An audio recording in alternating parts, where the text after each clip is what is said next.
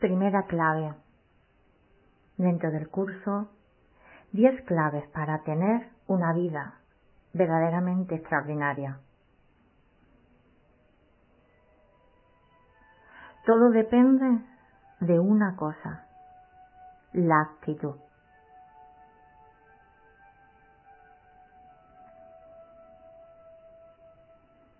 Puedo poner muchísimos ejemplos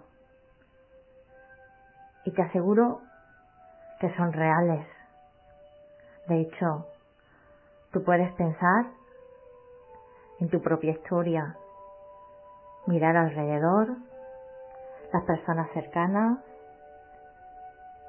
otras que aunque no has conocido, has tenido referencias de ellas y ver qué hace que dos, cinco, diez, cien personas que viven el mismo hecho, la misma situación, reaccionen de un modo totalmente distinto. Que hace incluso que diez personas con el mismo diagnóstico, recibiendo el mismo tratamiento, asimilen esa situación, incluso esa medicación, de una forma diferente, vivan esa situación de una forma distinta, la afronten y la superen de una forma también diferente. He visto muchísimas situaciones, muchos casos distintos. Y como a veces, no voy a decir que me gusta decir, pero sí que procuro tener presente. Es que la, el hecho más intenso que yo he podido ver es el de una madre perdiendo un hijo o una hija y he visto a madres muy diferentes. Madres que nunca han vuelto a ser lo que eran y otras que de ese hecho tan doloroso han sacado una bendición. Porque a raíz de la muerte de un hijo, una hija por una enfermedad, han conseguido que otros niños no lleguen a esa situación. Por ejemplo, de todo esto depende una cosa, la actitud. La actitud que las personas tenemos ante los hechos de la vida, los cuales son los que son. Lo único que varía es la interpretación que hacemos de ello. Y dependiendo de eso, dependiendo de cómo lo interpretemos, así reaccionaremos, así lo viviremos y así será el devenir.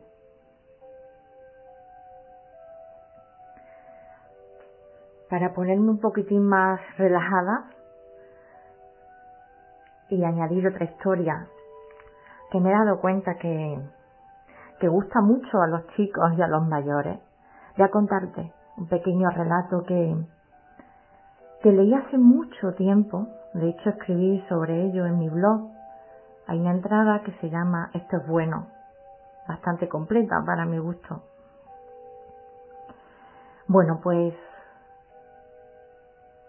había una vez un rey, un famoso rey de África,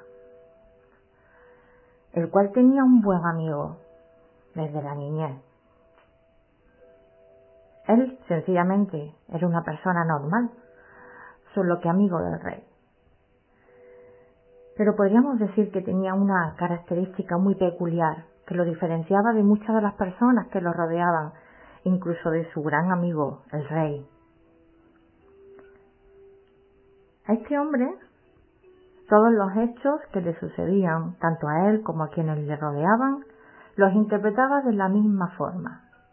Esto es bueno, gritaba. Esto es bueno, decía sonriente. Sea lo que sea lo que sucediera, él siempre decía las mismas palabras. Esto es bueno.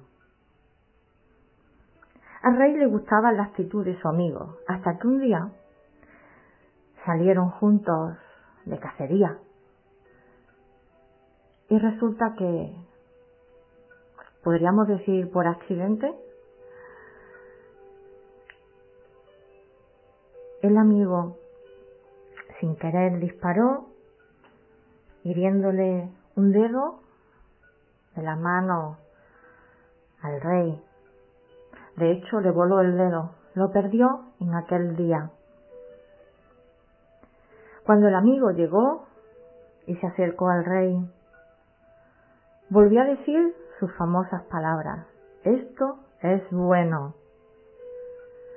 El rey estaba dolorido por el, el, dolor físico que estaba experimentando, pero sobre todo indignado porque ante semejante hecho, que para él resultaba tan doloroso, su amigo dijera nuevamente esto es bueno.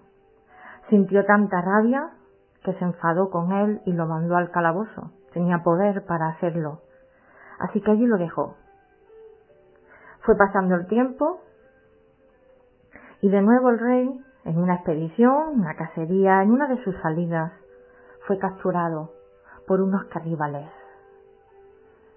quienes tenían la intención de comérselo.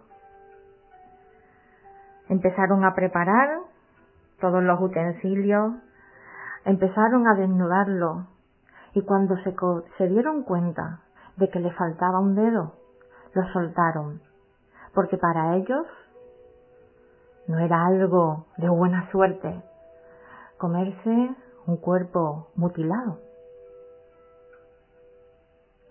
El rey no cabía de alegría dentro de sí, lo habían liberado y se acordó de su buen amigo, quien llevaba ya más de un año en la cárcel donde él mandó encerrarlo. Así que en cuanto volvió a su casa, fue en busca de su buen amigo para pedirle disculpas y contarle lo sucedido.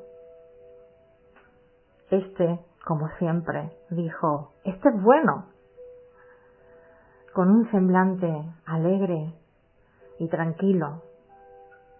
El rey no podía entenderlo. Llevaba un año encerrado. Ahora, por supuesto, iba a ser liberado, pero no podía entender esa actitud. Y le preguntó, ¿cómo puedes decir que esto es bueno si has estado en la cárcel durante un año privado de libertad? Y el buen amigo respondió, bueno, si yo hubiera ido contigo, como solíamos hacer, a ti no te hubieran comido, pero a mí sí. Por eso, esto es bueno.